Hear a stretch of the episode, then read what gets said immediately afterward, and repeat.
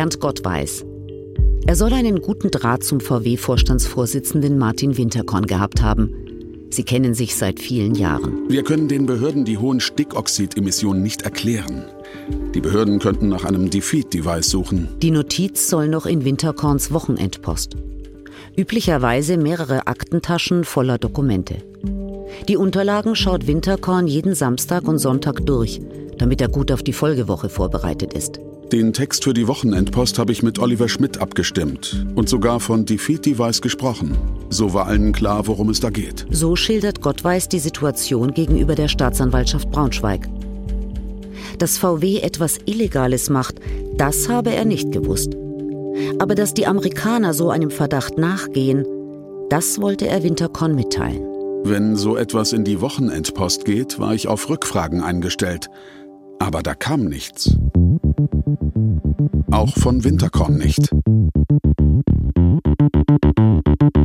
Rund 11 Millionen Autos sollen mit der manipulierten VW-Software weltweit auf den Straßen unterwegs sein. Wir sind dabei, die Hintergründe schonungslos aufzuklären. Es handelt sich um einen wirklich sehr schwerwiegenden Vorgang. Ich entschuldige mich in aller Form bei unseren Kunden, mit den Behörden und der gesamten Öffentlichkeit. Über illegal oder nicht habe ich nicht nachgedacht. Wir wollen dabei ausdrücklich festhalten, dass Herr Winterkorn keine Kenntnis hatte von der Manipulation von Abgaswerten. Da habe ich ihm erklärt, dass wir betrogen haben.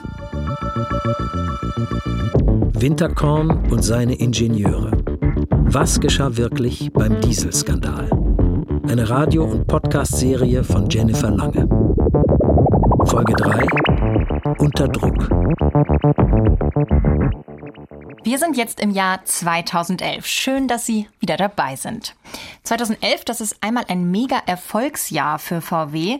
Andererseits fangen da aber auch so die ersten Probleme an. Ich bin Jennifer Lange, Reporterin bei NDR Info. Ja, hallo zusammen, ich bin Alex Drost. Kurzer Rückblick, wir kennen das bei amerikanischen Serien, aber auch wir von NDR Info machen das natürlich. Also, wir wissen, 2006 hat es bei VW dieses folgenschwere Treffen gegeben, womit die Manipulation auch ihren Lauf genommen hat. Ja, der neue Jetta ist groß in den USA beworben worden. Äh, Clean Diesel war da das Stichwort. Wir erinnern uns, die alten Damen haben da diesen weißen Schall vor dem Auspuff wedeln lassen. Dabei war der Diesel halt gar nicht so sauber, wie sie da im Werbespot vorgeben. Und trotzdem ist der Konzern dabei, mit dem Diesel die USA zu erobern. Vor allem mit den beiden VW-Modellen Jetta und dem Passat, denn das sind die Stars der deutschen Autoindustrie in den USA, die eben mit dem Prädikat Clean Diesel beworben wurden. Und es gab noch einen weiteren Star in Person, ein echter Mensch, nämlich Martin Winterkorn, der damalige VW-Chef. Und in dieser Folge sind wir auch wieder zu dritt. Zugeschaltet aus München ist uns Sabine Askodom. Ja, hallo. Ja, bei dem schönen Wort Green Diesel hat's mich grad gerissen, weil das war der Grund, warum ich mir erstmals einen Diesel in meinem Leben gekauft habe. Ja, und das alles weitere hat sich dann ergeben. Mit einer feierlichen Präsentation hat Volkswagen sein neues Werk in Chattanooga in Tennessee eingeweiht. In dem Werk wird ein Passat gebaut, der auf den amerikanischen Markt zugeschnitten ist. Ladies and Gentlemen, Meine Damen und Herren, seine Familie ist deutscher Herkunft. Er repräsentiert deutsche Ingenieurskunst. Und doch ist er ein echter Amerikaner, geboren in den USA. Willkommen zur Weltpremiere des größten Passats aller Zeiten. Er ist größer, umweltfreundlicher und deutsche Ingenieurskunst vom Feinsten. VW-Chef Winterkorn sieht Europas größten Autobauer voll auf Kurs. Die neuen Modelle vom Passat und vom Jetta gehen weg wie warme Semmeln. Unser Ziel ist es, Volkswagen zum besten und zukunftsfähigsten Automobilkonzern der Welt zu machen. Demnach soll VW bis 2018 Toyota als Weltmarktführer ablösen. Das sind alles gigantische Erfolge und ich kann nur sagen, Hut ab vor der Leistung des Vorstandes und insbesondere des Vorstandsvorsitzenden Professor Winterkorn. VW-Chef Martin Winterkorn sonnt sich im Erfolg. Mit über 8 Millionen verkauften Autos liegt das erfolgreichste Jahr der VW-Geschichte mit Milliardengewinnen hinter ihm. Wir arbeiten permanent an neuen Technologien. Und natürlich war die Einführung des Clean Diesel ein großer Schritt. Denn wir haben uns der Herausforderung der Emissionsvorschriften gestellt und saubere Dieselfahrzeuge eingeführt. 2011 ist für VW das bis dahin erfolgreichste Jahr. Aber für die Entwickler des Dieselmotors werden die schlimmsten Befürchtungen wahr. Die Manipulationssoftware wird für die Kunden zum Problem. Immer mehr Partikelfilter verstopfen. Und über, sage ich mal, dieses Kundenproblem ist dann die Idee geboren worden, dass man, wenn man sieht, ob jemand lenkt oder nicht, auch weiß, ob er auf einem Test, auf der Rolle steht oder nicht. Und deswegen hat man eben sich im Grunde als Folgefehler entschieden, diesen Lenkwinkel mit zu integrieren. Das ist, glaube ich, auch das Tragische. Dass das so ein bisschen wie die Geister, die ich rief, so ein Phänomen war. Wieder soll eine Softwarefunktion helfen. Dieses Mal die Lenkwinkelerkennung. Wenn das Auto getestet wird, bleibt das Lenkrad in einer festen Position. Das erkennt die Software. Die Autos können so noch besser unterscheiden zwischen Testbetrieb und Straßenalltag. Die Manipulation wird perfektioniert. Begeistert war keiner von solchen Funktionen, das möchte ich mal betonen. Also niemand hat sich gefreut, wenn irgendwo Testerkennung eingebaut wurde. Aber da kommt ein Entwickler und bittet einen Softwareentwickler, was zu machen. Und dann kann er, was kann er tun? Er kann entweder hart Nein sagen oder er kann seinen Chef fragen, mehr nicht. Hier hat er seinen Chef gefragt. Ich wäre die ganze Zeit nie auf die Idee gekommen, dass ich für diese Funktion mal verantwortlich gemacht werden könnte.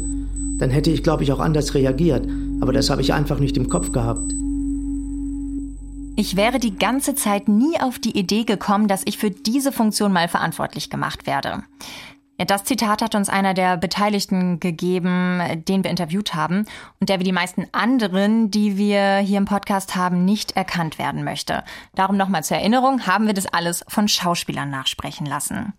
Ich finde, dieser Satz, ich wäre die ganze Zeit nie auf die Idee gekommen, der zeigt ziemlich gut dieses Grundgefühl, was die Ingenieure ja scheinbar gehabt haben. Also so, ich war es nicht, das waren die anderen, das haben doch die anderen entschieden, die anderen hätten sich kümmern müssen. Also so, als hätten die anderen das alles überprüfen müssen. Und ein anderer Interviewpartner hat uns auch gesagt, wir sind alle wahrscheinlich so um Haaresbreite aneinander vorbeigelaufen. Also ja, für mich ist das wie so eine Verantwortung abgeben, Verantwortungsdiffusion im Konzern. Im Lateinunterricht hätte man immer gesagt, oder wir damals, ducke sich wer kann, ne? Also, dass äh, alles an einem vorbeizieht und man eben nicht derjenige ist, der drankommt oder der in dem Fall die Verantwortung tragen muss. Frau Askedom, ist das die Wirklichkeit in Betrieben? Also ich arbeite ja viel mit Unternehmen und ich liebe kleine und mittelständische Unternehmen, weil da gibt es einen Chef und der sagt, jawohl, wir machen das im Juni, fertig. Und in Konzernen dauern Entscheidungen ewig. Also der eine, mit dem ich rede, der findet es prima, aber er kann es natürlich nicht entscheiden. Er muss es erst an die nächsthöhere Stelle geben und dann am Schluss entscheidet vielleicht äh, irgendwie der Bereichsvorstand. Und es dauert, und ich glaube, dass allein durch diese Verzögerung in Abstimmung und in Entscheidung es sich von dem Einzelnen entfernt, weil da kann ich nichts mehr tun. Und dieses Da kann ich nichts tun Mentalität, die steckt, glaube ich, hinter allem, was wir in diesen Podcast-Folgen besprechen. Und es zeigt ja auch sehr gut diese Verantwortungsdiffusion. Also mit dem mhm. einen spricht man, dann der andere entscheidet. Also dass es sich auf so sehr, sehr viele Menschen verteilt, wo ja auch jetzt in unserem Beispiel am Ende keiner mehr das Gefühl hatte, selbstverantwortlich zu sein, weil man ja nur so ein ganz, ganz kleines Schräubchen gefühlt im großen Getriebe ist, nur einen ganz kleinen Teil überhaupt betreut oder entschieden hat. Ja, und das ist halt, wenn äh, Führungskräfte nicht ertragen können, dass Mitarbeiter selbstständig arbeiten und selbstständig entscheiden, dann passiert halt genau das. Also das ist dieser Flaschenhals, in den geht's dann hoch und dann kommt oben der Geist raus und hat entschieden offensichtlich. Aber kein Mensch.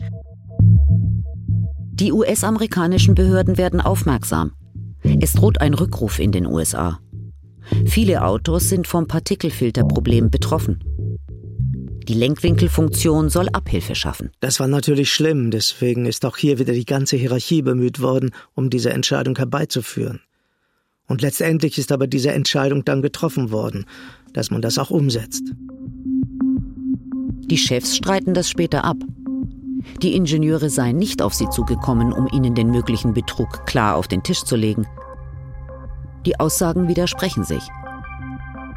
Im Oktober 2011 findet ein umstrittenes Treffen statt. Jetzt ist Heinz Jakob Neusser neuer Chef der Motorenentwicklung. Bei VW hat er die Spitznamen Mr. Easy und Dr. Hollywood.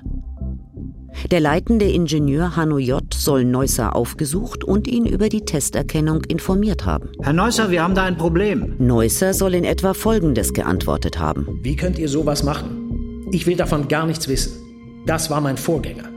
Damit habe ich nichts zu tun. So schildern es zwei Zeugen, die bei dem Gespräch nicht selbst dabei waren. Hanno J. soll aufgebracht gewesen sein. Er selbst kann sich daran nicht erinnern. Neusser soll später immer wieder gesagt haben, Zum Glück habe ich den Motor EA 189 nicht entwickelt. Doch jetzt ist auch Neusser vor dem Landgericht Braunschweig angeklagt, wird von den USA per internationalem Haftbefehl gesucht. Deutschland kann er seit Jahren nicht verlassen. Im Ausland könnte er an die USA ausgeliefert werden. Neusser streitet ab, dass Hanoi J. ihn bei diesem Termin über die Testerkennung informiert hat. Neussers Anwälte bezweifeln, dass sich die Zeugen richtig an die Situation erinnern. Und zweifeln, dass Hanoi J. damals wirklich die Wahrheit habe sagen wollen. Vielleicht habe er sich bewusst unklar ausgedrückt, so dass Neusser die Brisanz gar nicht erkennen konnte. Nur um hinterher sagen zu können, ich habe es meinem Chef doch mitgeteilt. Ja, jeder will seine eigene Haut retten. So ist es. Und das soll bei VW auch durchaus Kultur gewesen sein. Vor allem dieses böse, böse Wort, äh, die oder diesen bösen Begriff Defeat Device nicht zu benutzen. Und das ähm, spiegeln auch die Papiere wieder, die wir einsehen konnten und hier nur sinngemäß zitieren. Ähm, da geht auch raus hervor, dass, äh, dass man so Wörter wie Testerkennung oder so, das, das sollte man einfach nicht benutzen, schon gar nicht schriftlich, weil dann hätte man es ja nachvollziehen können und es wäre für die Ewigkeit irgendwo zu finden. Also, das waren absolute Tabuwörter. Die VW-Vorständin Hiltrud Werner, die im Konzern für Compliance und Integrität zuständig ist, sagt zu diesem Thema? Natürlich gibt es Anhaltspunkte dafür, dass äh, sich äh, nicht offen über ähm, Sachverhalte unterhalten wurde, die ganz offensichtlich nicht gesetzeskonform waren. Frau Askodom, wir haben gerade von einem neuen Chef gehört, der sagt, das ist mehr, als ich wissen wollte. Also es wirkt ja so ein bisschen so, als will er mit der Vergangenheit lieber nichts zu tun haben. Haben Sie das auch selbst schon erlebt in Ihren Trainings? Nein, in den Trainings kommt das nicht so offen durch natürlich. Aber dass jemand sagt, das hat ja der alte Vorstand beschlossen oder das ist ja schon zehn Jahre alt oder das war ich nicht, das kenne ich schon. Das ist so ein bisschen, ja, wie so Wolfsrudel. Also ich vergleiche eh so Hierarchien immer mit Wolfsrudeln. Da gibt's einen Leitwolf. Oh, der ist so das Role Model für alle. Und dann gibt es so die Unterwölfe und die Bereichsleiterwölfe und die kleinen Wölfe ringsherum haben sowieso keine Schuld, die haben auch nichts zu melden. Und wenn dann der alte Wolf abgelöst wird durch den neuen, dann sagt der neue, ich kann nichts dafür. Ich war das nicht. Ist ein bisschen kindisch, aber ich wundere mich oft, wie kindisch Unternehmen sind, um ehrlich zu sein. Und ich weiß zum Beispiel auch, dass Frauen manchmal an so einer Politik und da handelt es sich um Politik in Konzernen verzweifeln. Also was ich für Geschichten erzählt bekomme von Frauen, auch in höheren Positionen, was in ihrem Konzern richtig schief läuft. Einer hat neulich gesagt, unser Vorstand zerstört die Bank. Aber irgendwie scheint sich da niemand sonst darüber aufzuregen. Äh, sicher ein Grund auch, warum Frauen sich dann leider viel zu oft aus dieser Politik zurückziehen und sagen, oh nee, da mache ich mich lieber selbstständig. Sagen Sie mal, wenn ein neuer Chef sagt, ich habe damit nichts zu tun, dahingehend, dass er es nicht entschieden hat, ja, mhm. ähm, das kann ja auch wirklich zutreffen. Mhm. Was ist denn die, der richtige Umgang dann mit den Altlasten, mit dem Dreck von früher? Hm. Also wenn wir hohe moralische Ansätze da an oder Ansprüche ansetzen, dann hieße es, dann muss er was verändern. Er kann sich nicht darauf hinauslaufen. Das ist wie wenn jemand eine Deponie irgendwo vergraben hat mit Giftstoffen und der neue Chef sagt, weiß ich, haben die damals gemacht, aber ich gehe da nicht dran, das ist ja nicht mein Problem. Was es, glaube ich, auch wiederum gibt. Aber das halte ich eben für, ja, moralisch falsch, für illegal und es ist, glaube ich, viel zu häufig. Wie ist das denn überhaupt, wenn ein neuer Leitwolf, sage ich mal, in ein Unternehmen mhm. kommt? Hat der es leichter, was zu verändern, weil der ganz neu da ist, unvorbelastet, oder ist es genau umgekehrt? Ach, natürlich bringt der meistens eigene äh, Bereichsleiter Wölfe mit, äh, Unterwölfe, die er dann als seine Vertrauten einsetzt, soweit er kann. Aber auch da glaube ich, je größer das Konzern, der Konzern ist, wir vergesst nicht den Aufsichtsrat. Die Frage ist bei mir auch immer wieder, VW und egal wo es ist, was hat eigentlich der Aufsichtsrat gesagt? Ja, zum Aufsichtsrat kommen wir ja auch noch, zum Darleitwolf ah, Ferdinand Pirch und Vorstandsvorsitzenden Winterkorn. Yep. Ich muss bei VW immer an den Leit Golf denken, aber. Generation Leitgolf, oder? In der Zeit gab es ja ganz viele wichtige Treffen, aber ich möchte mit Ihnen nochmal auf einen weiteren Moment schauen, bei dem die Manipulation hätte auffallen können, weil das Problem mit den Partikelfiltern, das hat sich inzwischen im Unternehmen rumgesprochen und ist auch Thema im APS. Das ist der Ausschuss für Produktsicherheit. Und der wurde extra mal für solche Fälle geschaffen, äh, wie für die Probleme mit den Partikelfiltern, also für Probleme im Feld, wie es bei VW heißt in Fachsprache, also für Probleme, die bei Autos auf der Straße auftreten. Im Ausschuss für Produktsicherheit, APS, werden wichtige und vor allem teure Probleme besprochen. Chef des APS ist Bernd Gottweis. Auch die Probleme mit den Partikelfiltern sind dort mehrfach Thema. Bei einem Termin soll Gottweis gesagt haben, Bekommt eure Probleme endlich in den Griff. Wir haben bereits eine Schadensquote von fast 2%. Wird's noch mehr, zwingt uns die Behörde zu einer Rückrufaktion. Gottweis spielt eine Schlüsselrolle im VW-Skandal. Er sei eine Art Firewall, eine Brandschutzmauer für Winterkorn gewesen. Das wird er später abstreiten. Gegenüber dem NDR will er sich dazu nicht äußern. Kollegen sagen, der riecht, wenn Unheil droht. Und er berichtet regelmäßig dem Chef, also Winterkorn. Im Juli und August 2012 wollen Ingenieure erneut Gottweis und Neusser über die Probleme mit dem US-Motor informiert haben. Es war für mich logisch, dass Gottweis damit zu Winterkorn geht und das mit ihm bespricht. So erzählt es einer der Ingenieure. Der andere ist Thorsten D., der Ingenieur, der gewarnt hatte, dass VW das alles noch auf die Füße fallen werde. Er ist in Braunschweig angeklagt. Wir haben denen das Problem mit der Akustikfunktion und den verstopften Partikelfiltern auf einer Skizze gezeigt. Neusser wollte, dass wir den Ball flach halten. Neusser streitet ab, über die Manipulation informiert worden zu sein. Die Aussagen widersprechen sich, diametral. Und Gottweis behauptet, er könne sich an das Gespräch nicht erinnern. Es gab immer wieder Gespräche, aber so wie es da geschildert wird, so hat das nicht stattgefunden. Wenn mir da jemand von einer Manipulation berichtet hätte, dann hätte ich mich gefragt, was das für das Unternehmen und für mich persönlich in meiner Verantwortung bedeutet. Von dieser ganzen Sache habe ich erst 2015 erfahren. Wenn mir das jemand drei Jahre vorher vorgetragen hätte, dass wir da tricksen, betrügen, Gesetze brechen, den hätte ich stramm stehen lassen. Die Ingenieure sagen aus, beide Vorgesetzte, also Neusser und Gottweis, hätten bei den Treffen verlangt, die Skizze zu vernichten, mit der Thorsten D. das Defeat-Device erklärt hat.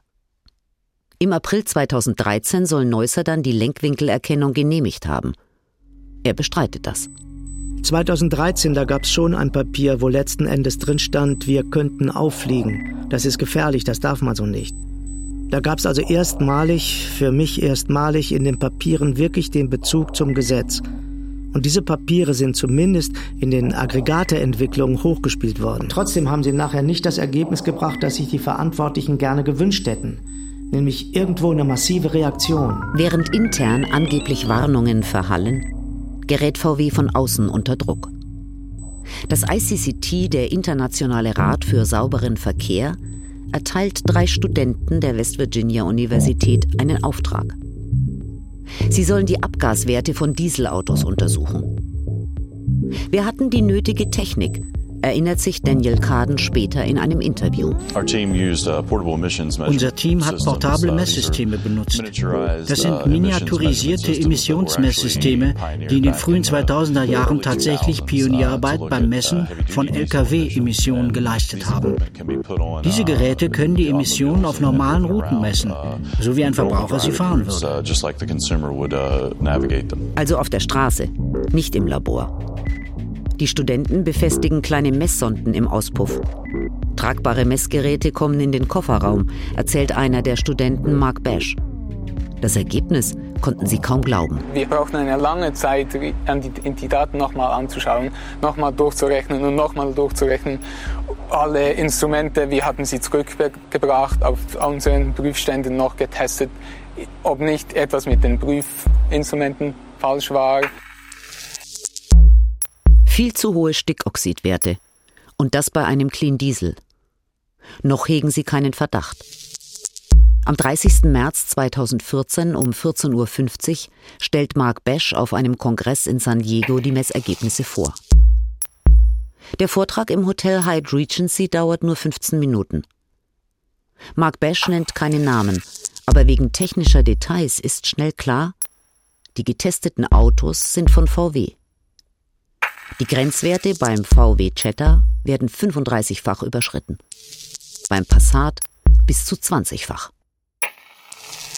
Yeah, we, we saw, um, you know, uh, much larger wir sahen in der realen Welt viel höhere Stickstoffemissionen, als die CARB in ihren Tests berichtet.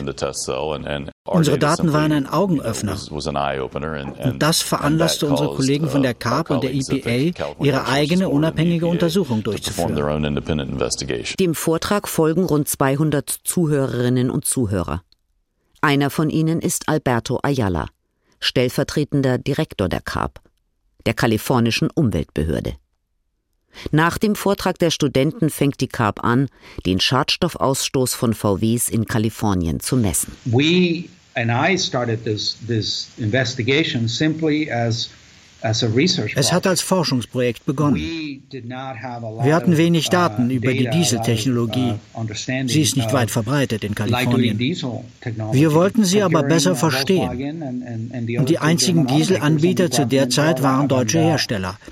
So kam es, dass wir uns VW-Autos und Wagen von zwei anderen deutschen Autoherstellern ins Labor holten, wo wir am Ende festgestellt haben, dass sie mehr Abgase ausstoßen, als in Kalifornien erlaubt sind.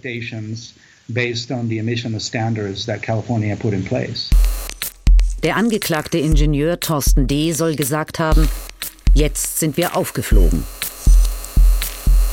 Oliver Schmidt, damals Leiter des VW Umweltbüros in den USA, erinnert sich auch noch gut an den Tag, als die Studenten ihre Studie vorgestellt haben.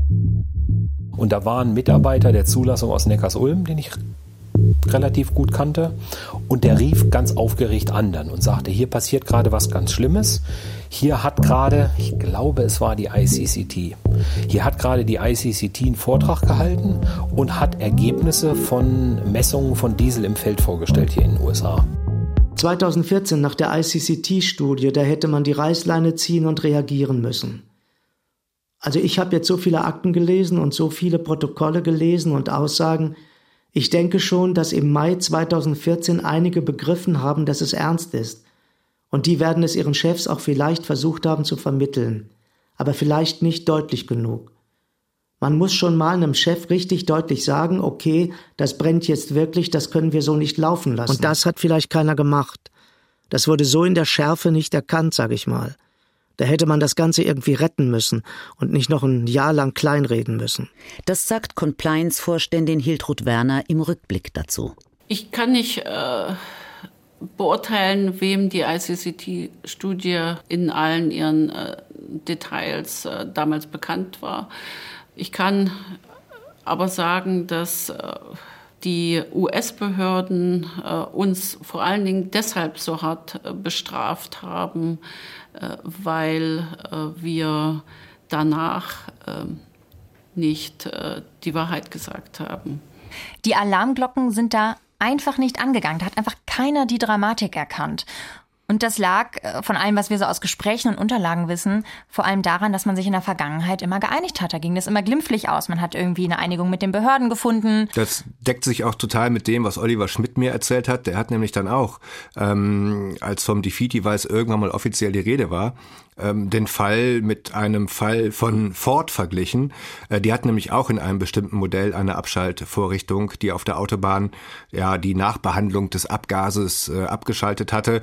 Da ging es um 60.000 Fahrzeuge und Ford ist mit lausigen, könnte man heute sagen, äh, sieben bis acht Millionen Dollar davongekommen. Und deswegen wahrscheinlich auch diese Fehleinschätzung, naja, so teuer kann es ja nicht werden. Hm, man hat sich also viel mit anderen Automobilherstellern verglichen, wo es halt Strafen gab, aber einfach nie so hohe drakonische Strafen wie am Ende bei VW. Die haben am Ende ja 32 Milliarden, also so stand bis heute, gezahlt bei einem, der da schon tätig geworden ist, das war ja Schmidt. Der hat doch damals schon die ersten Mails dann aus den USA Richtung Deutschland geschickt, als diese ICCT-Studie rausgekommen ist. So, und diese Studie habe ich dann halt besorgt und habe diese Studie unter anderem nach Wolfsburg geschickt und habe halt gesagt, hier pass auf, da ist diese Studie und das, das kann Probleme geben, ja. Aber das ist alles, was ich dazu gemacht habe. Genau. Und ähm, in einer seiner Mails an äh, seinen Mitarbeiter äh, im US-Headquarter von VW in Herndon in Virginia fällt dann auch der Satz, wir müssen uns entscheiden, ob wir ehrlich sind. Das ist ein Satz, äh, der Schmidt im Prozess wirklich stark belastet hat. Schmidt sagt aber bis heute, dass es in dieser Mail gar nicht um diesen legendären Dieselmotor von VW, dem EA 189 ging. Ich habe erst sehr, sehr spät überhaupt von dieser Umschaltfunktion erfahren, im Sommer 2015. Und die ganzen Anklagepunkte waren halt E-Mails, die ich vorher geschrieben habe, die man interpretieren kann, ne? die nicht eindeutig formuliert sind, wo man halt sagen kann, hier guck mal, der wusste das ja zu der Zeit, kann man so interpretieren, war aber nicht so gemeint. War dann sicherlich doof von mir geschrieben, aber wer mich kennt, weiß halt, dass ich gerne relativ flapsig Dinge erledige und so. Und das wurde mir dann da halt negativ ausgelegt. Ja, und Schmidt hat uns auch gesagt, dass er eine Expertise aus Wolfsburg an den damaligen Chef der Volkswagen Group of America, Michael Horn, geschickt hat. Ähm, Inhalt soll eine Warnung vor dem Ausmaß einer, einer Rückrufaktion in den USA gewesen sein und das halt pro Auto eine Strafe von 37.500 Dollar drohen könnte. Wie gesagt, pro Auto. Äh, für den Fall, dass eben US-Behörden die Manipulationssoftware mit eigenen Tests äh, entdecken würden. Und egal ob Betrug oder nicht, ähm, er hat ja offenbar nicht daran mitgebastelt, ist dann 2012 äh, nichtsahnend, wie er sagt, in die USA gegangen. Also als die Manipulation zu Hause schon voll am Laufen war, aber trotzdem sind die Folgen für ihn viel später sehr drastisch. Als ich in Florida äh, das erste Mal eine Kautionsanhörung hatte, da hat man ja ein Recht drauf, innerhalb von 48 Stunden einen Richter zu sehen. Das war die erste Kautionsanhörung. Da sagte der Staatsanwaltschaft nur was von lebenslang. Ich, na, das ist ja schon mal ganz schön lang, so lebenslang und äh, meinte dann, er wird nie das Gefängnis verlassen. Ja, und wegen Fluchtgefahr kommt er damals auch nicht äh, auf Kaution frei. Stattdessen addiert ihm der Staatsanwalt eine Zahl von 169 Jahren Haft auf. Äh, wie das bei den Amerikanern so ist, da wird eben ähm, addiert, bis dann solche Zahlen zustande kommen. Fünf Jahre für die Verschwörung zum Betrug, zweimal zwei Jahre für die Abgabe von Unterlagen mit unwahren Behauptungen bei den Behörden und achtmal 20 Jahre äh, für Betrug basierend auf den oben erwähnten E-Mails. Am Ende sind es dann doch in Anführungszeichen nur sieben Jahre geworden. Ich hatte zwei Treffen mit US-Regierungsbeamten, also der kalifornischen Luftreinhaltungsbehörde. Und in diesen Gesprächen habe ich nicht alles gesagt, was ich wusste. So, das ist ein Verbrechen in den USA, dafür bin ich verurteilt. Das wären fünf Jahre der Haftstrafe und dann noch weitere zwei Jahre habe ich dafür gekriegt, weil ich eine E-Mail fraglichen Inhalts weitergeleitet habe, die dann später an Behörden gegeben wurde. So, das, das ist das, was ich getan habe keine Software geschrieben. Ja, am Ende gab es dann für Schmidt auch keinen Prozess, weil er einen äh, sogenannten Plea-Deal unterschrieben hat. Äh, das funktioniert so, dass der Staatsanwalt ähm, eine geringere Bestrafung vorschlägt. Dafür will er dann aber auch ein Geständnis haben. Ähm, das, darauf hat sich Schmidt eingelassen und ging dann eben für sieben Jahre in den Knast. Und Gefängnis in den USA ist ganz anders als hier. Also wie habe ich mich da eingelebt? Also du, du fängst erstmal an, du kommst in ein Gefängnis und schläfst in einem Schlafsaal mit 130 Leuten. Das ist schon mal Hardcore, klar. Das ist, da, da schläft man auch nicht viel. Da versucht man sich irgendwo auf der Arbeit Ohrstopfen zu klauen, damit man dann wenigstens ein bisschen nachts schlafen kann. Absolut krasser Wandel. Früher war er Manager, hatte gut 100.000 Euro Grundgehalt, hatte ein Haus, äh, seine Frau lebte in den USA, das Leben lief wirklich rund für ihn. Und dann auf einmal sitzt er im Gefängnis zusammen mit Drogendealern und Schwerverbrechern. Äh, Schmidt hat auch in den USA auf dem langen Weg von Florida, wo er festgenommen wurde, äh, bis nach Detroit in Michigan, wo das zuständige äh, Gericht war, sehr, sehr viele Gefängnisse gesehen, quasi so eine kleine Gefängnisrundreise gemacht. Und äh, auch die Verlegung äh, von einem Gefängnis zum anderen äh, läuft Anders als bei uns in den USA werden nämlich alle Gefangenen zentral über Oklahoma verlegt. Das ist, ich würde sagen, so ein DHL-Zentrum für Gefangene oder so ein Amazon-Zentrum für Gefangene. Es geht also wirklich nur darum, dass Gefangene von A nach B verschoben werden. Das Ding ist auf dem Gelände des Flughafens in Oklahoma. Das hat auch ein eigenes Gate. Also man landet mit dem Flugzeug und geht direkt ins Gefängnis. Ne? Diese diese Monopoly-Aussage da, gehen Sie direkt ins Gefängnis, gehen Sie nicht über los, die kam mir dann da wirklich ins, ins Gedächtnis. Ich stelle mir das schon heftig vor, weil für die meisten Ingenieure muss es ja so gewesen sein, die sind jeden Tag über Jahre morgens zur Arbeit gegangen, Tag ein, Tag aus, waren davon überzeugt, ja, irgendwie alles richtig zu machen, auf jeden Fall nichts Illegales, wofür sie mal im Gefängnis äh, sitzen werden könnten. Äh, und dann auf einmal bricht alles zusammen, als das rausgekommen ist. Und ich sag's mal ein bisschen theatralisch, wurden die ja wirklich vom unbescholtenen Arbeitnehmer auf einmal zum möglichen Straftäter. Genau, und die standen ja wahrscheinlich auch ohne sich dessen bewusst zu sein, auch immer ja, zwischen zwei Stühlen, hatten schon einen Fuß im Gefängnis, ohne es eben zu wissen, weil sie, wie du schon sagtest, ja, äh, erstmal nur ihren Job gemacht haben. Und die Frage ist, wie, wie geht man damit um? Was macht man dann? Frau Askodom, Frage an Sie. Puh, mir fallen gerade zwei äh, alte Weisheiten ein, die meine Oma und mein Opa, glaube ich, schon gesagt haben. Und die eine heißt, der Fisch stinkt vom Kopf und die andere heißt, die Treppe wird von oben gekehrt. Und da muss ich gerade dran denken. Äh, und da ist immer die Frage, wie weit schafft der Einzelne, sich zu befreien. Aber als ich diesen Beitrag vorher gehört habe, fiel mir dauernd das Wort Größenwahn ein. Und zwar in zwei Richtungen. Also ich bin keine Historikerin, aber mir fällt so auf, das war ja in einer Zeit, als Amerika wieder great werden wollte, sollte. Und ich glaube, dass man an VW ein Exempel statuiert hat.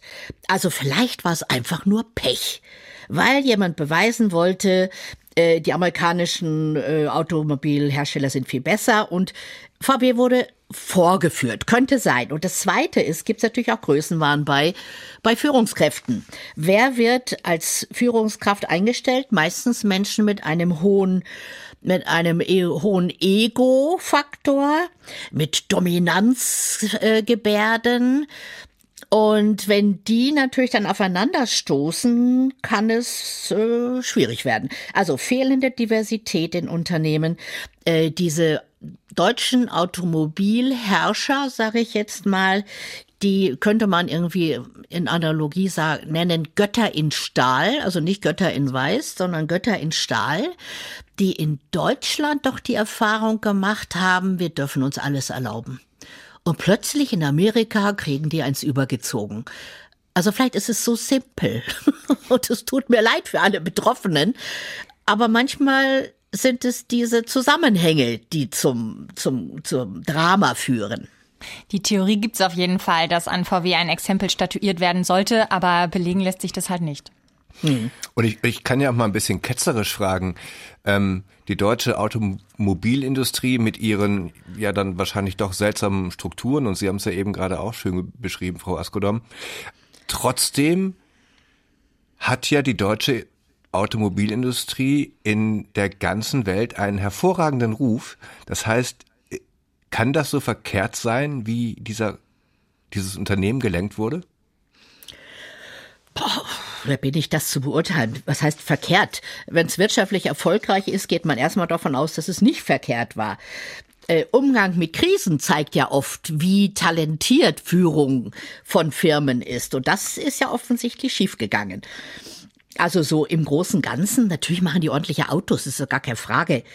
Äh, aber irgendwo haben sie es überreizt. Und ich glaube, das ist ja immer bei Dramen so, dass es so einen Zeitpunkt gibt, wo es überreizt wird, das Schicksal herausgefordert wird. Und so habe ich so den Eindruck, war es dann auch in diesem Fall. Ja, und wie man mit Krisen umgeht, äh, das ist genau der Punkt, weil da scheint ja erstmal keiner tätig geworden zu sein, sondern mhm. nur einer, äh, sagt er jedenfalls von sich selbst, und zwar der Ingenieur Thorsten D. Der sagt gegenüber der Staatsanwaltschaft, dass er auf eigene Faust eine Taskforce gegründet hat, um die Probleme in den USA zu besprechen, einfach weil halt angeblich sonst einfach keiner was gemacht haben will. Mhm. Ende April 2014 gibt es mehrere Krisentreffen. Thorsten D. und weitere Ingenieure gehen wieder zu Bernd Gottweis. Sprechen mit ihm über die brisante ICCT-Studie. Und ist das illegal, was wir da machen? Das will Gottweis gefragt haben. Die Ingenieure haben gesagt, Wir haben da nichts zu befürchten, weil es sich um ein technisches Problem handelt und da nichts Illegales drin ist. Das sollte dann nochmal untersucht werden. Aber die Aussage war, das Problem ist technisch und nicht rechtlich. Der Termin soll etwa eine halbe Stunde gedauert haben. Wenn es überhaupt so lange gedauert hat. In der Zeit kann man keine Testerkennung mal eben erklären. Auf der dritten Seite der Präsentation von Thorsten D. steht das Wort Defeat Device, also Abschalteinrichtung. Für Kenner angeblich ein klarer Hinweis. Gottweis behauptet, er habe die Folie nie gesehen. Haben die Ingenieure den möglichen Betrug nicht klar genug benannt? Bei dem Treffen sprechen sie jedenfalls darüber, dass eventuell alle 500.000 Autos aus den USA zurückgekauft werden müssten. Gottweis soll gesagt haben, da muss ich mit dem Chef drüber reden. Gemeint ist Winterkorn und daraufhin habe Gottweis eine Notiz für die Wochenendpost verfasst. Den Text für die Wochenendpost habe ich mit Oliver Schmidt abgestimmt und sogar von Defeat Device gesprochen. So war das allen klar, worum es da geht. Ich habe mir Sorgen gemacht, dass es zu Turbulenzen führt und Volkswagen in einem schlechten Licht dastehen lässt. Es steckte so viel Energie in der Kampagne für den Motor. Mir wurde versichert, dass es keine schlüssige Erklärung gibt für diese Abweichungen bei den Stickoxiden. Mir war klar, dass wir handeln müssen, aber nicht, weil wir manipuliert haben, sondern weil es brisant war und wir keine Erklärung hatten. Gegenüber Ermittlern sagt Gottweis, ihm sei nicht klar gewesen, dass es um Betrug gehen könnte. Winterkorn gibt später an, die Notiz von Gottweis nie gelesen zu haben. Für die Braunschweiger Staatsanwaltschaft ist die Wochenendpost der erste Hinweis, dass die Information über eine mögliche Testerkennung bis ganz nach oben zu Winterkorn gekommen ist. Oberstaatsanwalt Klaus Ziehe. Wir gehen von zwei Momenten aus, die bedeutsam sind. Der eine Moment liegt im Mai 2014. Ähm, das ist die in den Medien ja auch schon bekannte äh, Wochenendpost gewesen. Die ist ein, ein wichtiger Punkt, um zu sagen, ähm, und das tun wir und werfen wir Herrn Winterkorn vor, ab diesem Moment war er zunächst informiert, dass die USA, die Fahrzeuge in den USA eine solche Defeat-Device-Einrichtung hatten, wie es ja neudeutsch heißt. Wie Klaus Zier gerade gesagt hat, ist die Wochenendpost äh, ja ein sehr bedeutendes Puzzlestück, auch bei unserer Rekonstruktion des Skandals. Deshalb ist es ja so wichtig zu wissen, was Winterkorn in der Wochenendpost hatte und ob er die Notiz damals überhaupt gelesen hat. Ja, also steile These. Ich finde ja, es ist fast egal, ob er es gelesen hat oder nicht. Denn ähm, aus meiner Sicht also es kann ja auch verbal auf dem Flur kommuniziert worden sein, ja, das dann Nicht hätte festgehalten. dann hm. hätte er Kenntnis davon. Ähm, aber nochmal zu dem Lesen oder nicht Lesen. Ich meine, das war der Chef des größten Autobauers der Welt, ja. Und aus meiner Sicht ähm, wird er dafür bezahlt, das zu lesen und bezahlt, seinen Job zu machen. Ähm, ob er es gelesen hat oder nicht, wir werden es erstmal nicht wissen. Vielleicht äh, wird da der Prozess ein bisschen mehr äh, Einblicke uns geben. Die Sache ist ja auch, Winterkorn hat ja offensichtlich jedes Wochenende mehrere Aktentaschen voll mit Papieren bekommen, die er dann alle am Wochenende irgendwie bewältigen musste. Wahrscheinlich waren es tausende Seiten. Frau Askedom, da ist ja auch so die Frage, ist sowas überhaupt möglich und zu gewährleisten, das alles zu lesen? Ich halte das für eine totale Überforderung. Wenn man nun sagt, er war der Perfektionist und er wollte alles wissen, äh, kann es ja sein, dass er es sogar geschafft hat. Aber im Großen und Ganzen sehe ich, dass viele Führungskräfte völlig überfordert sind, dass die zuge weiß ich was, müllt werden mit Informationen, dass die am Tag in fünf, sechs, sieben Calls sitzen. Ich weiß nicht, ob ein Hirn das schaffen kann. Also wenn, dann muss es ein Superhirn sein. Hm. Und dann halt Stichpunkt Überforderung oder vielleicht auch zu viel am Wochenende, wo dann wirklich die Frage ist, kann man in der Zeit alles lesen, alles bewältigen? Ist da vielleicht sowas wie auch so eine Wochenendpostnotiz dann doch durchgerutscht aufgrund dessen? Ich habe mal mit einem mit einem Cheffahrer eines Automobilwerks, ist schon viele viele Jahre her, geredet. Der hat mich abgeholt vom Flughafen irgendwo und dann hab, haben wir so geredet über Führung und ich halt sollte dann einen Vortrag über Führung halten und dann guckte der mich über den Rückspiegel an und sagte, oh, Sie wissen ja gar nicht, was die sich hier alles auf der Rückbank einschmeißen. Und dann habe ich sofort, äh, wie bitte? Was sagen Sie mir gerade? Und ich glaube, dass das auch ein unerforschter Bereich ist, äh, wie Menschen mit dieser Verantwortung überleben. Also was die sich zuführen müssen, dass sie es aushalten können. Das ist ein Tabu. Kein Mensch redet darüber. Ich glaube, dass es ein echtes Problem ist. Können Sie denn die Leute verstehen, die sagen, meinetwegen auch konkret mit Blick auf Martin Winterkorn, die sagen, Mensch, der Typ verdient 17 Millionen Euro im Jahr, natürlich muss der am Wochenende lesen, bis ihm die Birne qualmt. Nein, also das kann ich nicht nachvollziehen. Ich halte das für unmenschlich und ich wünschte niemanden, dass der egal, 17 Millionen oder, oder weniger kriegt, so leben muss. Nun kann man sagen, selber schuld, der hat das so gewollt. Aber dann stimmt ja die Struktur nicht. Dann gibt es keine, keine äh, Kontrollfunktion in diesem Unternehmen. Und das ist tödlich, wie wir jetzt sehen. Wir haben ja gerade auch von Bernd Gottweis äh, gehört. Ähm, der war für die Produktsicherheit zuständig und soll für Winterkorn so eine Art Firewall mhm. gewesen sein, eine Brandschutzmauer. Gottweis soll ja auch öfter mal gesagt haben, das soll Winterkorn erst einmal jemand nachweisen, also dass er das gewusst hat.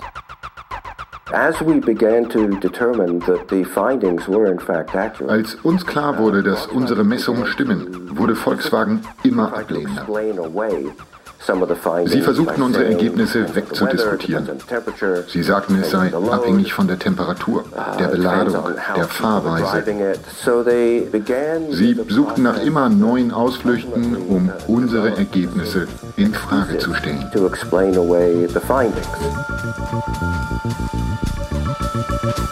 Winterkorn und seine Ingenieure. Was geschah wirklich beim Dieselskandal? Eine Radio- und Podcast-Serie von Jennifer Lange. Folge 3 Unter Druck. Mit Gustav Peter Wöhler, Michael Weber, Douglas Welbert, Kai Hufnagel und Wolfgang Berger. Erzählerin Christine Adelhardt. Talks Alexander Drost, Sabine Askodom und Jennifer Lange. Recherchen Stefan Welz und Christine Adelhardt. Mitarbeit Julia Wackett. Technische Realisation Christian Alpen und Nicole Graul. Regie Giuseppe Maio. Redaktion Lena Gürtler und Ulrike Thoma. Eine Produktion des Norddeutschen Rundfunks 2021. Als Podcast in der ARD Audiothek. Mehr Informationen auf ndr.de-dieselskandal.